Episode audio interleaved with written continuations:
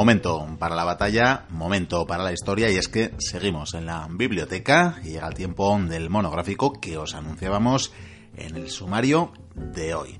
Nos vamos a remontar al siglo XII, al año 1177. Se encuentra servidor defendiendo la plaza de Ascalón, en Tierra Santa, como muchos oyentes habréis adivinado ya. Y os diré que estoy a las órdenes de un jovencísimo rey balduino, rey de Jerusalén a la postre, como también sabrán la mayoría de los oyentes, y con esto ya nos vamos poniendo en antecedentes.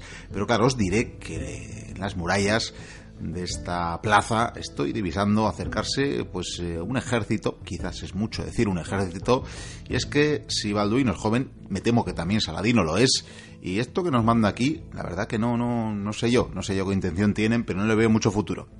Es más, le he dicho a Balduino que voy a salir al encuentro de estos atacantes y a ver, a ver qué es lo que quieren y a ver si podemos solucionar eh, esto sin derramar sangre ismaelita en este caso, porque yo creo que la plaza está bien defendida. Voy a salir al encuentro y a ver eh, quién es el delegado de Saladino que va abriéndose las tropas, ya digo que un ejército no, no, no, lo puedo llamar, y me encuentro, me encuentro a alguien eh, caminando, un poco harapiento. Estos, el caso es que ese aporte, ese, esos andares, eh, ese silbido, ese silbido me suenan. Pero Vikendi. Miquel. ¿Pero qué haces aquí? Eso digo yo, yo no me esperaba que estuvieras aquí, ¿eh? ¿Pero cómo estás en el bando contrario? ¿Cómo que tú estás en el bando contrario? Pues estoy defendiendo la verdadera fe en Tierra Santa. Y yo estoy conquistando.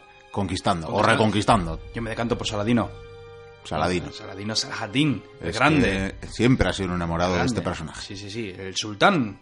Y ha marchado. Ha marchado. ¿Y, te ha dejado a ti al cargo? Mm, más o menos. Más o menos. Más o menos. Hay confianza. Ha visto mi, mi fiel Rocín. Hombre, es verdad que es una garantía. Claro, y ha dicho, este, este es noble. Y yo, bueno, me parece bien, eh, fantástico. Eh, no es que tenga muchas tropas a mi mando. Eh, bueno, igual no debería haber dicho eso, pero bueno, en fin. Que, mm, ¿Tú qué? O sea, estás defendiendo aquí la plaza con Balduino y... Efectivamente, es joven, necesita orientación de los mejores y aquí estoy yo, por tanto. Eso es verdad. De todas maneras, tuvo muy buena orientación, porque tuvo unos cuantos consejeros muy distinguidos. Por supuesto. Como los caballeros. Por ejemplo. En este caso, hablamos de los caballeros de la Orden del Hospital. ¿Eh? ¿Recuerdas que íbamos a hablar de ciertas tertulias un tanto largas quizás, o por lo menos prolongadas en el tiempo, sobre esta orden? Eh, pues sí, la verdad que sí. Lo, ya en su día hicimos una primera aproximación hablando de varias órdenes de caballería hace ya tantas, Cinco, tantas años, y tantas de, temporadas de la biblioteca, pero la verdad que no será malo, no será malo remontarnos a estos tiempos. Tanto el lugar como la situación es propicia para, para hablar de esta orden, ¿eh? Efectivamente, la Mi ocasión favorita, por la cierto. pinta en calva, está claro. Es mi orden favorita. ¿Es tu orden de- favorita? Sí, de hecho ya comenté en su día todo Ah, de momento tú hablaste de los hospitalarios, además. Eh, sí, por supuesto. Claro, claro, Sí, sí. no podía ser de otra manera. que ten en cuenta que, además, yo siempre estoy con la cosa. Todo el mundo, templarios, templarios, oh, los templarios, los templarios. Acuérdate que en esa tertulia dijimos que no, que no hablaríamos de templarios. No hablaremos de templarios. Al final lo hicimos, pero Sí. años después. Pero porque nos lo pidieron. Pero yo quiero demostrar a todos los mochuelos que la orden de- del hospital, o mejor dicho, lo voy a decir entero, la sagrada y soberana orden de los caballeros hospitalarios de San Juan de Jerusalén, Rodas y Malta. Parece ser que a medida que pierden territorios ganan títulos. Salve Cruz Blanca. De verdad. Pues para mí esta orden es... Es que es magnífica, tiene una historia apasionante. Además, una historia que con los siglos va, va cambiando. Tanto... Bueno, y aumentando, porque en el fondo está vigente esta orden todavía. Sigue vigente. Con, con diferente misión, desde luego. Sí, de hecho hace poco vi una foto de- del Papa Francisco con, con los caballeros. Todos muy mayores, por cierto. Y sin espadas ni nada. No sé, han perdido mucho. Pero no en plan Niña años la última cruzada No, con no, el caballero no. este de, con siglos, ¿no? No, ni mucho En menos. plan fantasma. No, vale. Lo que pasa es que, claro, si vamos a hablar de esta orden, habrá que hablar de su fundación y, por lo tanto, tenemos que meternos en el mundo de las cruzadas. Tendremos que hablar de las cruzadas, pero no demasiado, porque yo creo que tiene que llegar el día en que hablaremos de las cruzadas. Eh, De ciertamente. manera magnífica, yo creo. ¿eh? Aunque hablar de órdenes de caballería, desde luego, está altamente vinculado con eh, las cruzadas, con ese sueño cristiano de ocupar los eh, territorios donde nació Jesucristo, donde nació, por lo tanto, el germen de la religión, y que por aquel entonces y en esa edad media con eh, reinos cristianos incipientes, pues, eh, lo dicho, se pusieron en este empeño, pero de una manera un poco cafre, todo hay que decirlo. Bastante cafre, aunque estos caballeros... es ya veremos, es que es, es una historia apasionante. Vamos allá con las cruzadas. Tendríamos que hablar de la primera. Efectivamente. La primera cruzada. Mm, ¿Qué te parece si nos quedamos con que Jerusalén ha sido tomada? Sí. Yo creo que no es necesario Nos contar lo que hicieron esos cafres, ¿no? Siglo XI. ¿no? Efectivamente. Jerusalén es creo que tomada. cayó en el 98, si no me equivoco. eh, 98, 99, por ahí. 98, 99. Cuando el Ahí, Cid, cambiando siglo, cuando el Cid muere, el mismo año. Sí, sí, sí, por ahí Si no andaba, claro, lo hemos comentado sí. alguna vez. Bueno, Jerusalén fue arrasada por el asedio, un asedio magnífico. Bueno, las tropas arrasaron con todo, mataron a todo bicho viviente. Hubo gente que se salvó, eh, evidentemente, no demasiada. Y eh, victoria, podemos decir, victoria, maravilla. Hemos cumplido la sagrada misión, la santa misión de tomar esta ciudad, estas tierras para el uso de la cristiandad, para que vengan los peregrinos. Pero claro, comienzan los problemas. Sí. Yo siempre empiezo con los problemas, ¿te das cuenta? Es y lo- matando personajes y es todo lo ese rollo. Toda Sí, sí. historia empieza con un problema. Verás, eh, como mataron a todo el mundo, la ciudad se quedó desierta. Dijeron que mataron hasta perros y gatos. De hecho, debían de amontonar cadáveres y las montañas de cadáveres debían de ser algunas más altas que las propias casas de la ciudad. Echa cuentas. Eh, claro, llegan a, llegan, bueno, ese ejército cruzado, eh, se asienta en la ciudad y en otras plazas, por supuesto. ¿Qué ocurre? Que la, la ciudad está abandonada. No por los caballeros, sino por todos los civiles eh, de, muchísimos credos han huido y muchos dicen, ¿vamos a volver? Mm, no creo que sea buena idea, porque yo, por ejemplo, soy, yo que sé, musulmán o judío y si me meto en esa ciudad, pues me pueden matar eh, en cuanto cruce las puertas, o incluso antes. ¿Qué podemos hacer? Eh, parece que no viene gente. Bueno, podemos intentar que venga gente. Bueno, tenemos a los cruzados, ¿vale? Sí, lo que pasa es que hay un problema. ¿Cuál es el problema? Pues que se van. Se van. Eh, hay un rey ya en Jerusalén, uno de estos cruzados, pero claro, eh, los soldados vuelven a su patria, eh, por tierra, por mar, de mil maneras. Y descubren, llegado el momento, que solo cuentan con 300 caballeros y unos cuantos miles de infantes para defender Jerusalén. Hay otras plazas, otras posiciones, además de otros mm, reinos, condados, ducados en Sí, empieza a haber mucho, mucho señorío, desde Sí, luego. como el de Se otorgan muchísimas El de. Edesa era, si no me equivoco, el hermano de Godofredo de Builón, que, que fue por su cuenta y se quedó con el estado de Edesa. Por cierto, el primero que va a caer. Y como tienen ese problema, eh, ¿qué podemos hacer para defender todos estos territorios? Porque hablamos por un lado de Jerusalén, de Ramla y de Haifa. Los estados que existen al lado serían, por un lado, el estado cristiano de Edesa, novísimo, ha sido conquistado hace nada. Está luego el Principado de Antioquía, que sería el último en caer. Y por último, el Condado de Trípoli. Por cierto, casi casi cuna de estos soldados, aunque la orden nace precisamente en Jerusalén. Pero Trípoli tiene mucha importancia en esta historia. Entonces, claro, eh, tanto el monarca como los oficiales eh, hablan, debaten y hay temor. Hay temor porque hemos conseguido una gran victoria. eh, bueno, los reinos enemigos, pues ahora mismo andan también pegándose entre ellos. En fin, hay malestar. Esto ha sido muy rápido, es un choque. Realmente ha sido un choque para ellos. Y claro, no ten- tenemos muy pocos defensores. Eh, ¿Qué podemos hacer? Pues mm, de momento prosperar, hacer llamamientos. Parece ser que la cosa se va aliviando. ¿Cómo? Comienzan a llegar refuerzos. Generalmente estos refuerzos, por lo menos al principio, son italianos. Curiosamente, tanto hay genoveses, hay, bueno, de ciudades costeras de Italia, eh, hay también de Venecia, eh, bueno, soldados que vienen. Y estos soldados cuando vienen, pues se dan cuenta que hay un filón. ¿Por qué? Se han creado unos estados cristianos en Tierra Santa. Bueno será enviar nuestras naves con todo tipo de materiales, de pertrechos y realizar comercio. Un comercio que con el tiempo sería muy floreciente. O sea, lo de ir a Oriente Medio, destruir para luego reconstruir y por tanto necesitar mucha mano de obra Sí. y muchos materiales, no es nuevo, Sí, sí, no, no, es vienen- del siglo XX. Vienen incluso artesanos en los barcos, o sea, se crean nuevas oportunidades de mercado, por así decirlo. Y entonces, a medida que empieza a prosperar la ciudad, pues parece que poco a poco pues empieza a entrar la gente. Por supuesto, hay también musulmanes en Jerusalén, ¿eh? Esto que no, no se nos olvide. También hay eh, eh, judíos, no nos olvidemos. La cosa, cuando llega más la noticia a Europa, sobre todo a Francia, bueno, empiezan a llegar los peregrinos. Muchos peregrinos que llegan, bueno, algunos no llegan, se mueren por el camino, es normal. Otros son asaltados, porque luego nos centraremos en eso. Y claro, hay muchos peregrinos que llegan a Jerusalén y se quedan. Con lo cual la ciudad empieza a crecer.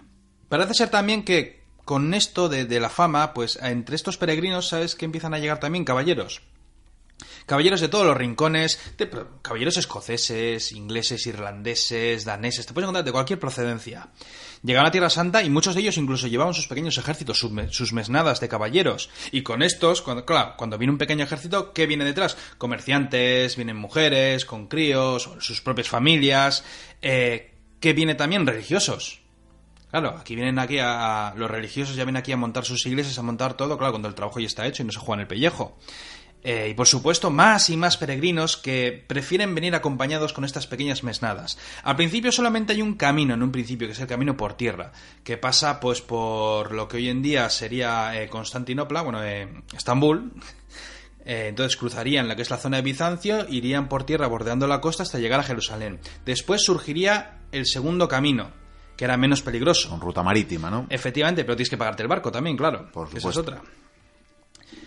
Entramos ya a comienzos del siglo XI.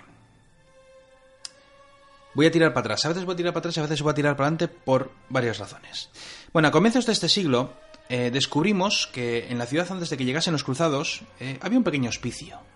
Mm, hacía también las veces de lo que hoy llamaríamos enfermería. Bueno, tenían las camas para que durmieran los peregrinos, los enfermos, los, en fin, los heridos, lo, que fuera.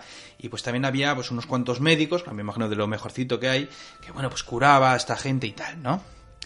En general se cuidaba, se dedicaban al cuidado de los enfermos. Se, se debía de haber levantado sobre el 1020 y el 1048 aproximadamente, ahí se queda la cosa. Y al parecer, toda esta estructura lo llevaban lo que parecía ser unos fieles. Algunos dicen que eran comerciantes, quizás esos comerciantes que querían proteger a, los hombres que, que llevaban las caravanas, las mercancías o lo que fueran. El caso es que la cosa se mantiene vigente. Debía tener una forma cuadrada, eh, al estilo románico, por lo visto, pero, oh, casualidad, eh, disponía también de caballerizas además de despensas, o sea, que estaba muy bien organizado. Y por, y por cierto, que se me había olvidado decirte, estaba situado al lado, muy cerquita del Santo Sepulcro. Importantísimo. O de lo que creemos que hoy es el Santo Sepulcro, pero eso es otro tema. Total, hemos dicho que han llegado los cruzados. Al tomar la ciudad, resulta que ese hospicio se mantiene vigente y eh, estos cristianos se dan cuenta pues que puede ser muy útil y efectivamente gracias a ese hospicio mucha gente se salva tanto de las heridas de las enfermedades en fin de todo vamos y claro cuando llegan los peregrinos te cuento ese hospicio es maravilloso nos viene de perlas y qué ocurre que en muy poco tiempo eh, empiezan a surgir otros hospicios, empieza a crecer. Eh, al principio con uno, luego dos, luego tres. Llega un momento en que creo que toda la ciudad era controlada, creo que en un siglo o dos ya, ya era todo un batiburrillo de hospicios, todo controlado por la orden. Total, ¿cómo financiamos estos hospicios? Porque en principio es cosa de, caridad, de, vamos a ser buena gente. Cuando estaban los caballeros, al parecer, eh, buena parte de los nobles que llegaban eh, dejaban parte de sus rentas eh, en estos hospicios. Ellos, al parecer, lo que hacían era dar este dinero y quien recibía... Mm, es que tengo, bueno, ten en cuenta que a medida que los caballeros van dejando dinero, al final es una fortuna, alguien tiene que llevarlo. Pues lo llevaba la que sería llamada la Orden Eclesiástica de la zona, una orden que se fundó a partir del 15 de febrero de 1113, gracias, o mejor dicho, otorgada por una bula papal, la bula papal que firmó Pascual II. Entonces, tenemos ya una especie de orden, unos clérigos, bueno, hay de todo, hay civiles y tal, que lo que quieren es ayudar a la gente, hay un dinero y lo empiezan a manejar. Esta orden comienza a prosperar y es más, eh, claro, llegado el momento, pues lo que hicieron toda esta fortuna es que hablamos de, una cantidad de dinero muy importante, como la que utilizaban los templarios en su momento, que luego la del temple sobrepasaría. sería toda una banca la del temple. Entonces, bueno, pues todo esto al final, eh, este dinero era cedido directamente a la orden del Hospital de San Juan y esta orden lo que hacía era administrar todos estos dineros mediante esta orden eclesiástica, la que ellos mismos también pertenecían, para poder repartir ese dinero de manera que todos los hospicios funcionasen a buen rendimiento. El líder de esta orden eclesiástica era Gerardo y este personaje lo que hizo fue algo que hicieron otras órdenes, que fue adoptar la regla de San Agustín, ya la hablamos con los templarios, y entonces decidió que bueno sería pronunciar los votos de castidad, pobreza y obediencia. ¿Cómo hicieron esto? se acercaron a... No sé si se acercaron o vino él, eh, ahí me quedo con las dudas, pero bueno, hablamos de Arnaldo, el patriarca de Jerusalén, fueron de él y juraron los votos ante él. Sin embargo, a diferencia de los templarios, eh, con el tiempo añadieron un voto más, un voto extra, por así decirlo. Estos al final tendrían cuatro. ¿Cuál era ese cuarto voto que juraron? Ser freires al servicio de los pobres. No está nada mal. Era lógico teniendo en cuenta la labor que hacían. Hombre, claro, si tienes eh, voto de pobreza, pero recibes una cantidad de, de dinero ingente, pues eh, algo tendrás de que hacer con maneras, ello. esto en 20 o 30 años es un pijostio y al final, vamos, o sea, castidad, me río yo. Algunos tenían mujeres, eh, se iban de burdeles, se casaban, tenían hijos, bueno, en fin. Sí, bueno, y al final era Sí, una sí, fuerza verdad militar más que otra cosa. Sí, pero du- dura poco. Pero aún no son guerreros. todavía no estamos ahí. Por cierto, ¿cómo vestían, Miguel? Hablamos que los templarios eran de blanco, con la cruz bermeja, tal, ¿no? Estos vestirían con el hábito monástico negro, completamente negro. Después llevarían una cruz blanca en el pecho con ocho ángulos y ocho puntas, que en su tiempo significaba las ocho bienaventuranzas. Después con el tiempo esto cambiaría y serían las ocho lenguas, es decir, las ocho bueno, sí, los ocho idiomas a los que pertenecen todos los que ingresan o participan dentro de la orden. Eso lo veremos más adelante. Total, en esencia, como bien he dicho, la labor principal de estos monjes era atender el hospital a los enfermos, heridos y por supuesto a los peregrinos que llegan destrozados. Sin embargo, poco después de, fundar y de que prosperase estas, estas misiones, estos hospicios, eh, surgió otra misión para estos caballeros. Eh, no sé si, salió de manera gradual o no sé, o si se reunieron, pero bueno, al igual que la Orden del Temple y las otras, las otras órdenes militares, decidieron que tenían una misión santa que cumplir proteger a todos los peregrinos cristianos que viajasen a Tierra Santa. ¿Por qué digo esto? Pues porque por esa ruta de tierra, eh, pues muchos peregrinos no llegaban, porque los cazaban por el camino, eh, los mataban, los robaban o los cogían como esclavos. Eh, claro, además, claro, la esta gente en muchos casos vendían lo que tenían y venían con todo el dinero encima, con todas sus posesiones. Entonces era, se era iban una a un viaje larguísimo del que probablemente o quizás no regresarían y Mm. por supuesto se llevaban todo consigo. Luego esto cambiaría, sería proteger al peregrino y matar al musulmán que se acerque. Pero bueno. Sí, sí, sobre todo iban a eso, sí. Bueno, se dieron cuenta que aquella protección era necesaria. Y por ello decidieron que la mejor manera de, de defender a estos peregrinos era mediante el uso de- del acero, de la espada, como es lógico. Entonces, de la noche a la mañana, o no sé si fue de manera gradual, como bien he dicho, estos monjes, estos sacerdotes se convierten en monjes guerreros, es decir, que son curas que ciñen espada, que son caballeros, que tienen votos y que luchan, bueno, que solo responden ante el Papa o ante su maestre, que aún no hay maestre, por cierto, Gerardo no fue maestre, y que defenderían al indefenso de, pues, en este caso, bueno, de las hordas de los musulmanes, pues porque tienen Tierra Santa. De hecho, eh, por esta época, o no sé si fue una década después, ya nos podemos encontrar caballeros hospitalarios en el Camino de Santiago.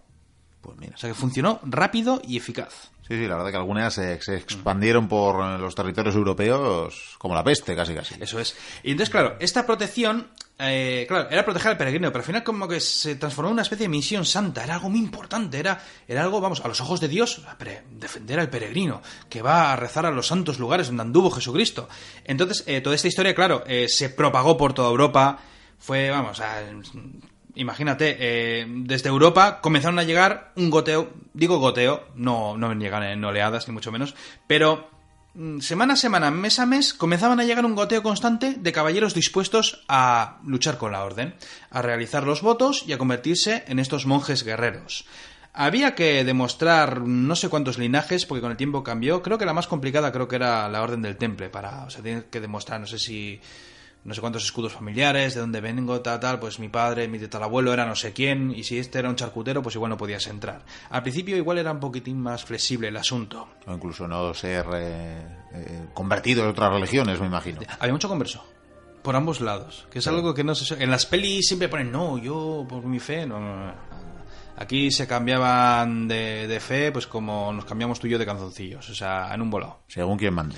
Eso es. Empezó a haber escaramuzas en los diferentes estados, en las carreteras, en los pasos, en los puentes, donde fuera había pequeños enfrentamientos donde de vez en cuando aparecían estos caballeros de la orden. En un principio eran pocos, al igual que los templarios, sin embargo, lo que siempre digo, un caballero en esta época es un tanque. Y un tanque puede aplastar a muchos soldaditos que van a pie. Sí, porque por eso, como decimos, eran poquitos. No es que eso fuera Es decir, que había hombres de armas, pero no necesariamente caballeros con toda su Caballeros, que diríamos. Hombre, hubo momentos en la historia en que eran bastantes caballeros. No sé si llegó a haber 700 y pico en alguno de los asedios emblemáticos. Sin embargo, a ver, tienes a un puñado de caballeros, pero luego tienes tus sargentos, tus hombres de armas, tus diferentes oficiales, tus capellanes, en fin, que al final realmente es una red enorme la, la que va a tener esta, esta orden militar. En las batallas que hubo, porque hubo diferentes enfrentamientos, eh, tanto de Jerusalén como de los diferentes condados y estados que había, eh, la orden estaba allí. En un principio lo que hacían era curar a los heridos. De hecho decían que iban, montaban sus tiendas de campaña, curaban a, a los, en- bueno, sobre todo enfermos, es lo de siempre, pero bueno, los enfermos, los heridos de flecha, tal, les hacían las primeras curas, los primeros auxilios, podríamos decir, y después lo que hacían era hacer una especie de convoy de carretas protegidos por jinetes y por ballesteros y todo lo que se tercie, y los llevaban a Jerusalén para ser tratados, lo cual está muy bien. Esta, muchos de estas cosas que hacían de curar a los heridos seguramente lo copiaron probablemente de los musulmanes. No olvidemos que era la mejor medicina del momento. Entonces, había momentos en que había debates. Diferentes caballeros que no tenían por qué pertenecer a la orden, evidentemente, pues hablaban entre ellos. Eh, la duda era, ¿es o no es, o, no es necesario tener monjes guerreros? Porque a ver, si hay caballeros, ¿para qué necesitamos que unos curas cojan espada y se lancen a cabalgar y a, y a luchar, no? Pues, claro, porque muchos lo veían raro. Ten en cuenta que era algo muy novedoso. Sin embargo, todo cambió. Todo cambió a raíz de... Bueno, de una fecha, el 28 de junio de 1119. Y dirás, ¿qué pasó en esa fecha para que de repente dijeran estos monjes guerreros son muy, muy, muy necesarios? Aquel día, el ejército de Roger de Salerno fue completamente destrozado, aniquilado, hecho polvo. Un ejército completo, un ejército cristiano, de lo mejor de lo mejor que tenían. Entonces, a raíz de ahí dijeron, aparte que habían tenido una, una cantidad de bajas entre los caballeros desastrosa, dijeron, pues va a ser verdad que vamos a necesitar estos caballeros, porque aparte de, de proteger los santos caminos y de curar a nuestros heridos, si se juntan 100, es una fuerza de combate más que temible. Y no olvidemos que hay otras órdenes. Entonces, ah, por cierto, también servían para expandir la religión. Lo que pasa, claro, cuando quieres expandir la religión con el acero en el cuello, pues bueno, es lo, lo de siempre. Sí, sí, eso es. Reza o muere. Sí. Pasaron unos pocos años, porque esto he dicho que fue, bueno, no, un año de hecho, porque si esta batalla fue en el 1119, en el año 1120 murió Gerardo, el patriarca, por así decirlo, de esta orden. Y este fue sucedido por Raimundo de Podio, o de Puy, como se dice. Y este fue el que adoptó el primer título de maestre de la orden. Eh, a lo largo de los siglos veremos que hay una pléyade de maestres de la orden. Algunos maestres fueron, pues, mm, tranquilotes, de estos que se sientan y escriben, mientras que veremos que hay otros que ciñen espada, ciñen armadura. Y se ponen al frente Y de luchan, los y luchan, vamos. Hay algunos, vais, es que os va a encantar, güey. Es que esto es lo light. A mí, la parte que más me gusta de esta orden es precisamente cuando ya están en el Mediterráneo, pero bueno, lo iremos viendo. Estos que luchan y tal son los que cuando están entre los malos les llamamos fanáticos, ¿no? Sí, sí, sí. No, pues que, a ver, es que en esta época, bueno, yo, es que fanáticos eran todos. O sea, es que aquí, en fin, ¿qué, qué te, qué te voy a decir que no sepan ya nuestros mochuelos, que son muy versados en, en- No vamos a discutir, pero No no, es lo mismo ser fanático defendiendo tu territorio Ah, que, no, por supuesto, que el por que lo ataca. por Pero bueno, supuesto, sí, sí, Sigamos, vamos. sigamos, que creo que ya esto se empieza a convertir en una orden militar, ¿no? Eh, sí, sí, es una orden militar y de hecho este hombre la va a dirigir durante casi 40 años. Se cree que entre, eh, entre creo que eran 38 o 40 años.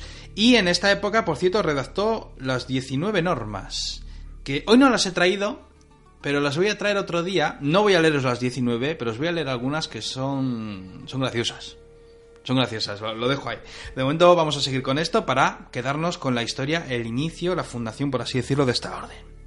Total, que en este contexto histórico, mientras los reinos cristianos eran, eran agobiados, evidentemente, porque todas las fronteras, pues bueno, había las, las racias que llamábamos aquí, pues ahí también había asaltos, los cristianos también las realizaban, evidentemente, o sea, era el tejemaneje de la época. Resulta que descubrimos en esta época que ya están establecidas todas las órdenes militares, las órdenes que se establecieron allí en Jerusalén. Hablamos de la orden del Santo Sepulcro, la orden teutónica, que era luego la, la- la del norte, la de los templarios y por supuesto la de los hospitalarios. Y entonces llegamos a la Segunda Cruzada. Igual hacemos el apunte necesario porque Sí. hay oyentes que igual de repente se pierden, ¿no? Porque la mayoría de los eh, caballeros, creo que ya lo hemos eh, dejado caer, pero la mayoría provienen del Reino Franco, provienen Sí. de lo que sería la Alemania actual, Sí. de Italia, y claro, algunos dirán, ¿y de los reinos peninsulares por qué no hay ni Dios? Pues recordemos que en esa época todavía están eh, batallando en su propia cruzada. Claro, sí. Hubo muy pocos. Eh, además, creo que de lo que más hubo, hubo de todas maneras. Algunos caballeros, mm, no sé si castellanos habría alguno, pero creo que lo que más hubo fueron aragoneses. Hubo pocos porque aquí estábamos también en, bueno, en lo que llamamos en su día la Reconquista. Efectivamente, Llamada, y, también, y también hubo llamadas eh, a cruzada por parte del eh, papado. Claro. y también hubo sus bulas y hubo sus hasta por los propios reyes católicos llegaron no los últimos eh, vestigios de, de cruzados sobre todo en eh, afán recaudatorio en ese momento pero Y no olvidemos que había eh, tanto caballeros eh, navarros, leoneses, castellanos, eh, aragoneses, catalanes, bueno, de todo, eh, que estaban integrados tanto en las órdenes de- del hospital como en los templarios. Y luego en las órdenes que se fundaron en la península ibérica. efectivamente que algunas de ellas ya mentamos en su momento como las de Santiago por ejemplo Calatrava, Montesa, son muchas, vamos. Vamos con la segunda cruzada. vamos allá Esto, esto es un desastre, Miquel. Est- Esto fue, esto fue un pifostio, un desbarajuste. Esto, esto será, tiene cola, tiene cola. Creo que la lo llegué a resumir en su día, pero bueno, va a ser interesante. Marcamos una fecha, pocas como siempre. Hablamos del 1144, el condado de Edesa, ese primer condado cristiano que se creó. Bueno, pues este territorio cayó en manos del gobernador de Mosul llamado Imad ed-Din Zengi. Vamos a llamarle, si no te importa, Zengi. bien para los amigos Sí, y entonces claro, llegó la noticia. Y el Papa Eugenio III, cuando, ¿cómo que ha caído un condado? Dios mío. Y bueno, me imagino que también le llegarían cartas de los reyes de, Sa- de Jerusalén diciéndole más caballeros, más tropa, eh, Más ver, cruzados. estamos rodeados. Y entonces lo que hizo este papa fue, pues fue proclamar una segunda cruzada. Llamó a todos los caballeros, tenemos que volver a la cruzada. Y en esta sucedió algo que no pasó en la primera, y es que hubo re- reyes, monarcas que quisieron participar. En la primera no hubo reyes. efectivamente aquí decían la gloria esto ya va a ser el sumum Hubo un- hubo muchos caballeros de diferentes reinos que llegaron, pero bueno, el peso la contienda la llevarían Luis VII de Francia, acompañado, como no, por nuestra añorada, querida Leonor de Aquitania. qué gran mujer a la que todavía no le hemos dedicado sus merecidos eh, pasajes Yo lo tengo como Cleopatra, no sé por qué. Bueno, y luego, por supuesto, Conrado III, el emperador del Imperio Sacro Germánico. Total, que llegaron por separados. Y debían tener algunos rifirrafes entre ellos. Y entonces, como llegaron separados, fueron por su cuenta a hacer la cruzada. Total, que ambos fueron derrotados en batalla. Hay que ser torpes, ¿eh? Sí. De verdad. Pero bueno, tuvieron bajas, pero bueno, consiguieron recomponer sus fuerzas maltrechas, siguieron avanzando por el mapa, pero como vieron que el condado de Edesa era poca cosa, no era muy rico, no era muy importante, ni siquiera estratégicamente, pues lo que hicieron fue viajar hacia el sur, en dirección a Jerusalén. A todo esto, Balduino, el soberano que está ahora, eh, no entiende a dónde van. Es claro, a ver, ¿qué estés haciendo viniendo hacia mi territorio? Eh, en fin, no, no entiende, envía, tiene tropas que envía a luchar con ellos, contra quien, quien sea, ¿no? a unir fuerzas, y estos al final lo que hacen es desviarse y deciden que hay que atacar Damasco. Damasco era una de las ciudades más grandes, eh, mejor preparadas, mejor pertrechadas, un hueso muy duro de roer. Y vaya cero que tenía. Sí, el mejor. Bueno, el mejor. Eso, Eso siempre es discutible. Se debatía entre cuatro, si no me equivoco. ¿Cuál era? El de Vizcaya lo consideran muy bueno, el de Toledo, el de Milán y el de Damasco. Y si alguien sabe de alguno mejor o que está en el nivel, que me lo diga. Que nos mande una espada. Sí, porque, porque, claro, es- ya sabes que hay aquí. Bueno, total, que el ejército llegó. Así a bote pronto, eh, por supuesto, el- en Damasco pues se prepararon con todo, todo lo que tenían, soldados, vamos, caballería, pidieron refuerzos a todos los sitios. Y el ejército puso sitio a la ciudad. Por supuesto, en vanguardia, como no, ya que estaban muy fogueados, estaban los ejércitos de Jerusalén y con ellos estaban las órdenes militares, que tenían ganas de probarse porque era una cruzada, ¿cómo no vamos a estar ahí? Vamos. Tras una semana de sitio, se retiran.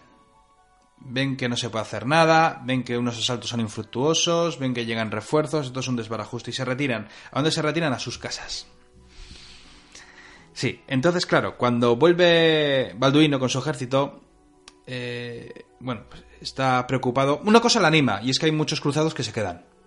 Dice, ¿para qué voy a volver yo a Francia cuando ya que he venido aquí? O lo lejos que está, no me he ganado. Claro, no olvidemos además que Algún iban, escocés, eh, iban entre otras cosas, eh, a que sus pecados fueran perdonados, Sí. eh, nueva vida, nuevo mundo, Y, y a pavonearse, nuevas promesas. a pavonearse delante de Dios. Había muchos territorios eh, con los que ser premiado, ¿verdad?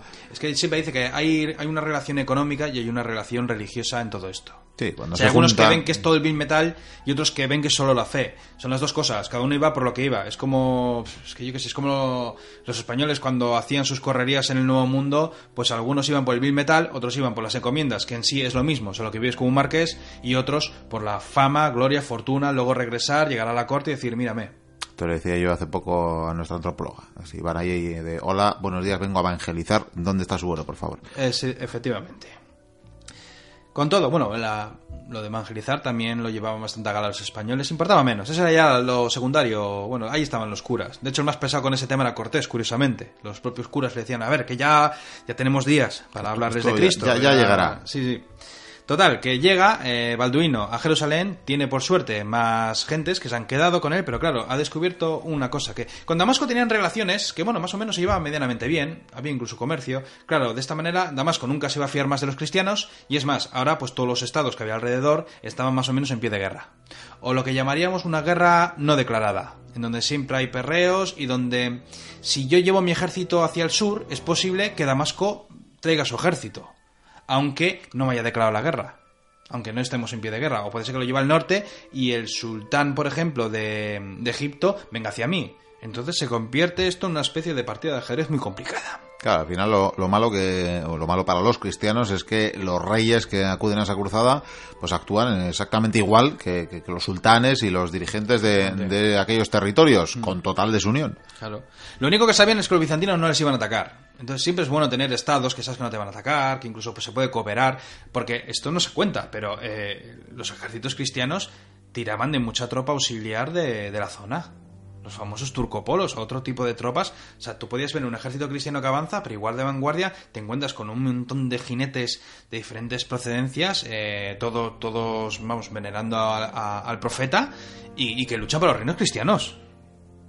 O sea, hay cierta hipocresía en el asunto, ¿no? Lo que pasa es que la guerra es la guerra y el que gana es el que tiene razón. Efectivamente. Bueno, seguimos con la historia.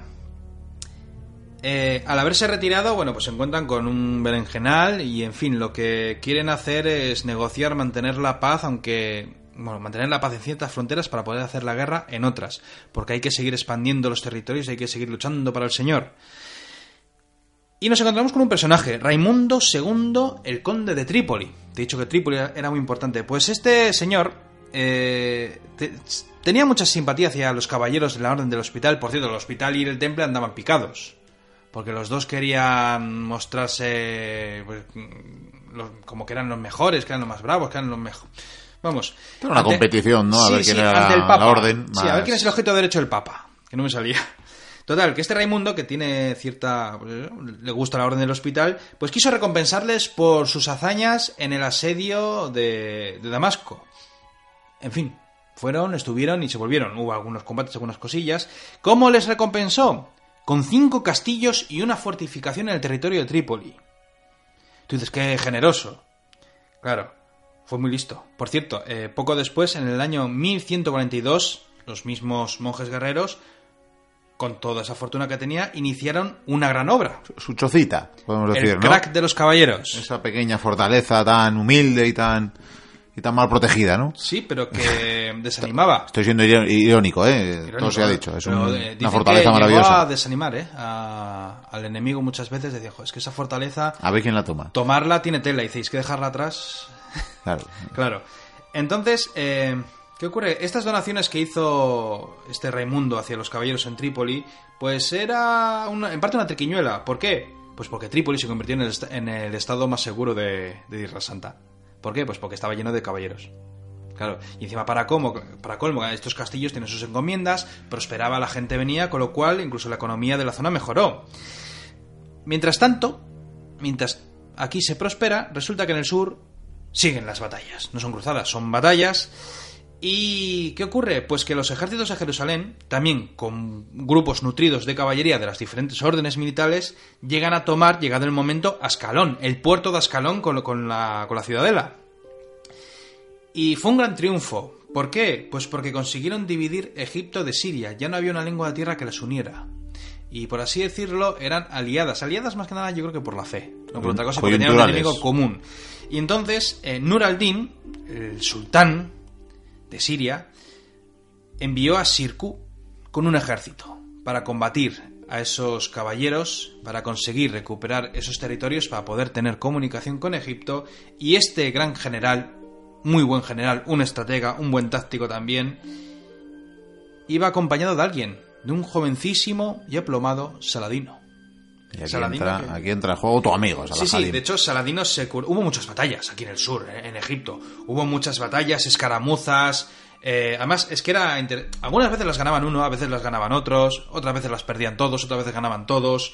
Aquí nos encontramos, yo creo que las cruzadas en su apogeo, donde veías caballería de los sarracenos que avanzaban con sus flechas, pero de repente veías a las órdenes militares con otros caballeros que les gustaba cargar en orden muy cerrado, rompiendo en bloque a los enemigos. Saladino incluso llegó a tomar mando de ejércitos, ojo, no mando completos, habló de igual a la izquierda, a la derecha, a la caballería. Saladino se va curtiendo, porque Saladino no ganó todas las batallas. Que es algo que comentamos antes de esta tertulia, que... Ga- Ganó las necesarias. Sí, un general a veces necesita una derrota para, para poder mejorar o, o sacar brillo a su... Sí, su- darse una cura de humildad, ¿verdad? Y crecer y aprender. Efectivamente. Entonces, eh, cuando llegaron tanto Saladino como su tío, su tío por cierto, que no sé si lo he dicho, eh, empezaron las batallas, solamente la Orden del Hospital fue a participar en aquellas batallas. Las otras, al parecer, no quisieron, no sé muy bien las razones, si porque tenían que custodiar caminos o no lo veían claro, no lo sé. Sé que, me imagino que habría algunos templarios por ahí metidos, pero la Orden del Hospital se comió bastantes berenjenales en, aquel, en aquellos conflictos. Porque además era, creo que era el grupo más nutrido de caballería que había. Aparte de los sargentos y todo lo que comentamos. Entonces, eh, los sirios, viendo que estos caballeros eran duros de pelar, eh, el tío de Saladino se acercó y negoció con ellos. Y consiguió algo muy inteligente. Consiguió que volvieran a, a sus tierras. Consiguió que volvieran a, Jerusalén y a Trípoli a cambio de, de un tributo. Un buen tributo, en, me imagino que en oro y en plata. Y los caballeros del hospital lo aceptaron y se volvieron. Pues anda, que no sé yo si la fe la tuvieron ahí muy... Claro, entonces al fallar este esta, vamos a llamar a pequeño cuerpo de ejército, que además seguramente custodiaría diferentes lugares, plazas o pasos o lo que fuera, eh, no tuvieron ningún problema en conseguir eh, vencer a los cruzados en otras batallas. Al final se negoció una especie de paz y Balduino tuvo que mandar replegar las tropas. Total, que Llegado el momento, cuando murió el tío, Saladino, aprovechando unas tramas palaciegas, consiguió convertirse en el gobernador de Egipto. Que dicho sea, a Balduino mucho no le importaba en ese, en ese momento pues quién gobernase en Egipto. También era una dinastía que estaba ya de capa caída. Sin embargo, ocurrió algo. Saladino aspiraba a ser sultán de, de Egipto y crear, eh, pues eso, eh, una nueva dinastía. Sin embargo, eh, él tenía a su señor, que era Nur al-Din, que era el señor de Siria, y fue por ello que esperó. No tuvo que esperar mucho. Y cuando esperó, pues al final el tiempo hizo lo que tenía que hacer. Matar al, al sultán. Es decir, Nur al-Din murió, ya era muy mayorcito, y entonces eh, Saladino lo que hizo fue proclamarse sultán de Egipto y más tarde de Siria, porque avanzó hacia Siria eh, y consiguió tomarla sin ningún problema. Total, que inauguró una nueva dinastía, la dinastía de los Ayabíes. Y claro, tras haber conseguido ser el sultán más poderoso de todos los territorios que hay alrededor, sus ojos se volvieron hacia Jerusalén. Jerusalén estaba gobernada por Balduino IV, llamado el rey, de lepro- el rey leproso, de 13 años. Imagínate la escena cuando se juntaban y se daban cuenta que volvían a estar rodeados como siempre, solo que había una gran diferencia. Había un señor que comandaba, que era el sultán de todos, comandaba a todos. Todas las fronteras daban con sus tierras. Ya no son en reinos, en equivalencia cristiana, claro, divididos, sino que hay un líder fuerte dispuesto a dar batalla. Efectivamente. Claro, como el rey tenía 13 años, había un regente. ¿Quién era el regente? Raimundo III. El de Trípoli, el hijo del anterior monarca que les dio los castillos a la Orden del Hospital. Y con él, por supuesto, había varios caballeros de la Orden, los más mayores, y todos juntos asesoraron al joven rey. Le educaron muy bien, ya le vimos en la peli del Reino de los Cielos, de hecho. ¿Y qué es lo que hicieron? Tomaron la vía de la diplomacia. Eh, intentaron negociar para que no hubiera batallas, no hubiera conflictos, están rodeados, siempre pidiendo ayuda a Europa, siempre solicitando más y más caballeros y soldados a pie. Eh, debía de haber treguas, treguas efímeras, porque al parecer se rompían cada dos por tres. Se rompían por escaramuzas. Por parte muchas veces de los cristianos y otras veces por parte de las tropas de Saladino. Ellos te atacan a esta aldea, tú me atacas a esta caravana de comercio. No, o vienen unos peregrinos y han atacado a unos bandidos. Esos bandidos seguro que, que son de Saladino. Y lo típico. De todas maneras, todos se tenían ganas. Sabían que llegaba un momento importante en la historia. Entonces, cuentan que Saladino quería aprovechar algún momento para invadir Jerusalén. Y para ello esperó un tiempo, de hecho tuvo que esperar bastante, concretamente hasta el año 1177. A Balduino en esta época ya tiene 17 años, ya es coronado rey, Raimundo ha dejado de ser regente y de hecho ha vuelto a Trípoli.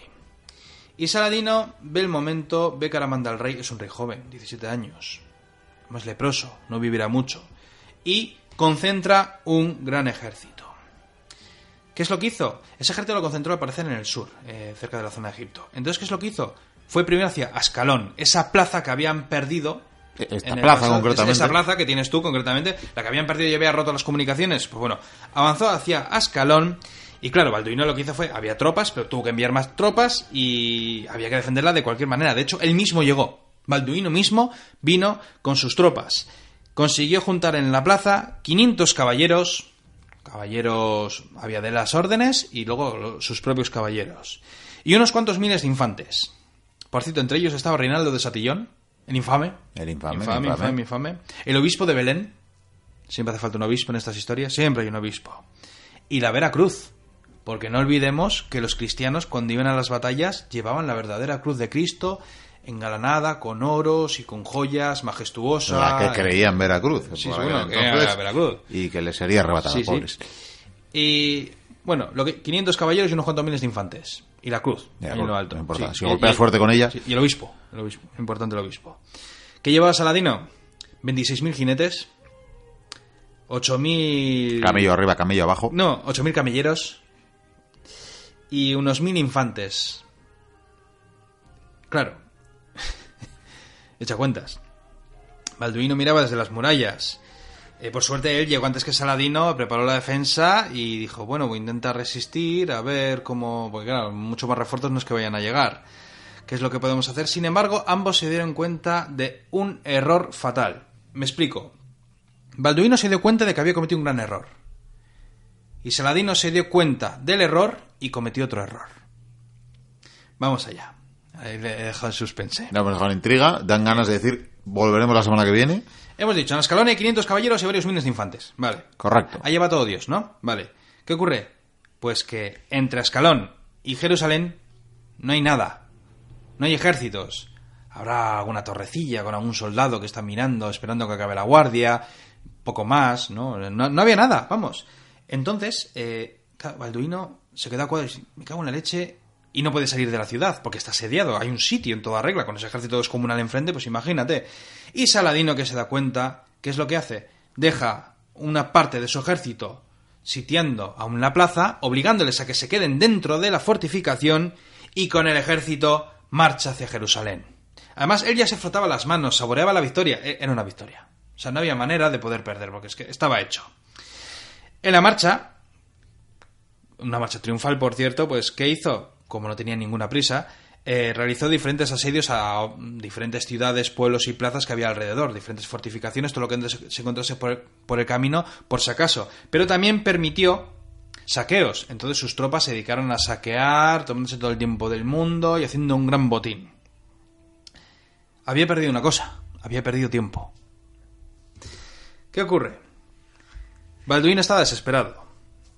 Y lo que hace es hablar con los diferentes caballeros, entre ellos, claro, llegan los de las órdenes, tenemos que hacer algo.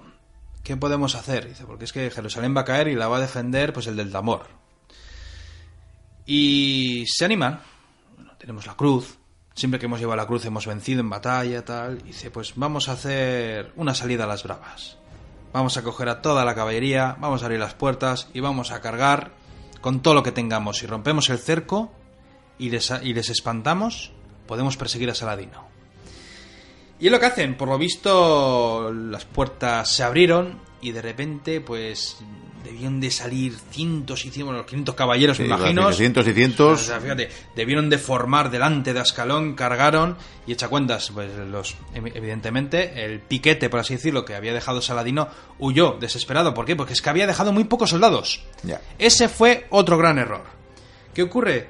Que llegamos al 25 de diciembre de este mismo año, de 1177, al sureste de Ramleh.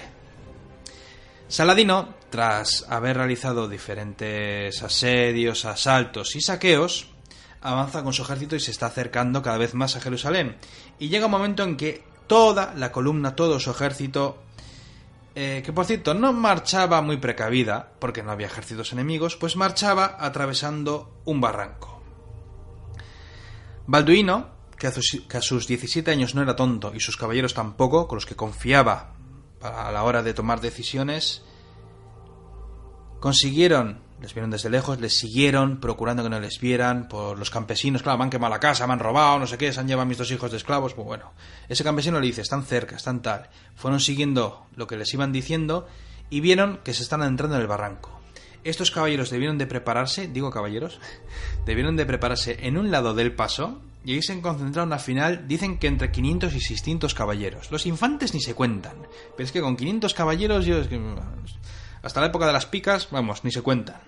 Total, que estos 600 caballeros esperan y cuando la columna está avanzando, se lanzan todos a la carga en bloque a la napoleónica, que es bota con bota, como solía decirse con los coraceros, cargan en bloque con sus lanzas, chocan contra la vanguardia, dicen que entonces se abren, unos van hacia la retaguardia, otros van hacia la vanguardia, la, eh, comienzan a estrellarse con las lanzas, las lanzas se parten, se pierden, comienzan a golpear con sus espadas, una masacre, las tropas de Saladino correteando por un lado, el propio Saladino intenta dirigir la defensa y no puede, varios oficiales suyos de los más importantes, de las manos derechas, como suelo decir, eh, Saladino, huye, huye, ya defenderemos nosotros. Su propia guardia, sus mamelucos, deben cerrar filas para impedir que los caballeros lleguen hasta donde está Saladino. Saladino huye a uña de caballo con su guardia. Estos mamelucos luchan contra los cruzados. Dicen que hay un combate terrible. Son arrasados. Y Saladino al final huye. Ha sido una derrota o sea, desastrosa. Una cosa estrepitosa. Un desastre de los pies a la cabeza. De hecho, en la propia película lo llegan a nombrar. Y una gran victoria, Balduino. Imagínate gran victoria. Saladino regresó al Cairo. El ejército estaba hecho trizas. De hecho, decían que poco a poco iban llegando tropas, bueno, muchos esclavos, imagínate, bueno, esclavos ejecutados, que era la costumbre.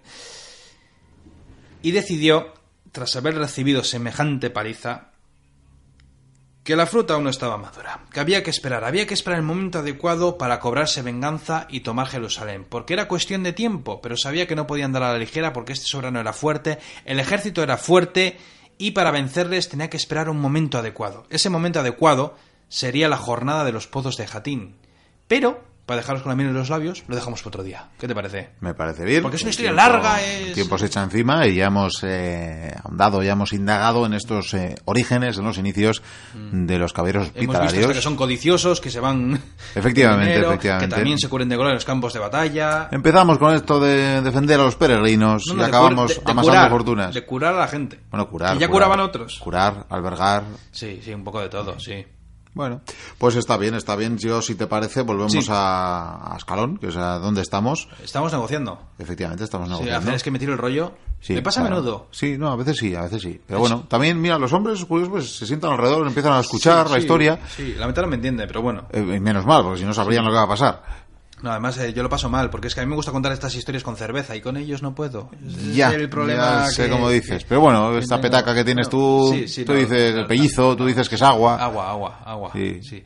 Con todo, eh, que, se, mm, que si os rendís. Que no, no. No. No, para nada. Pero tú sabes, mi señor va a Jerusalén. Sí, ya, ya, pero no, no, no, No. para nada. No, no. ¿No te quieres rendir entonces? Para nada, ni se me ocurre. Pues tú sabrás, pero yo voy a quedarme ante estas puertas porque yo creo que tu rey en unas horitas va a agachar las orejas, ¿eh? ¿Tú, tú crees, de verdad? Estoy convencido, vamos. Bueno, pues ya, ya veremos. Eh, Pues venga, ahí pues, vas. Pues venga, ahí voy. Yo Venga, me vuelvo, chulo, ¿eh? venga. Aquí, aquí te dejo. Venga. Pues nada, de verdad que, que, fanfarrón, de verdad, este Vikendi con sus, eh, con sus hombres. Ahí, aunque me ha dado una valiosa información. Bueno, yo voy a, a donde mi rey, Balduino. Eh, pues mira, te voy a decir que, majestad, majestad, eh, que lo tenemos ganado esto. Eh, están ahí, se han quedado cuatro pelados. Es más, ese, ese que les dirige, eh, dice que, que esa máscara tiene que tapar una fealdad horrible y probablemente un olor, un hedor peor aún que, la fealdad y que es más, dice, dice que sois un pringa. O sea, no digo más, no digo más. Pero, pero me ha chivado afortunadamente que Saladino ya va camino de Jerusalén y que por tanto las eh, huestes que aquí vemos apenas son una ínfima parte de los ejércitos. Es más, con una carga, yo creo que apenas que carguemos con todos los caballeros que tenemos aquí, con los 500, nada, nos lo merendamos. Tal cual.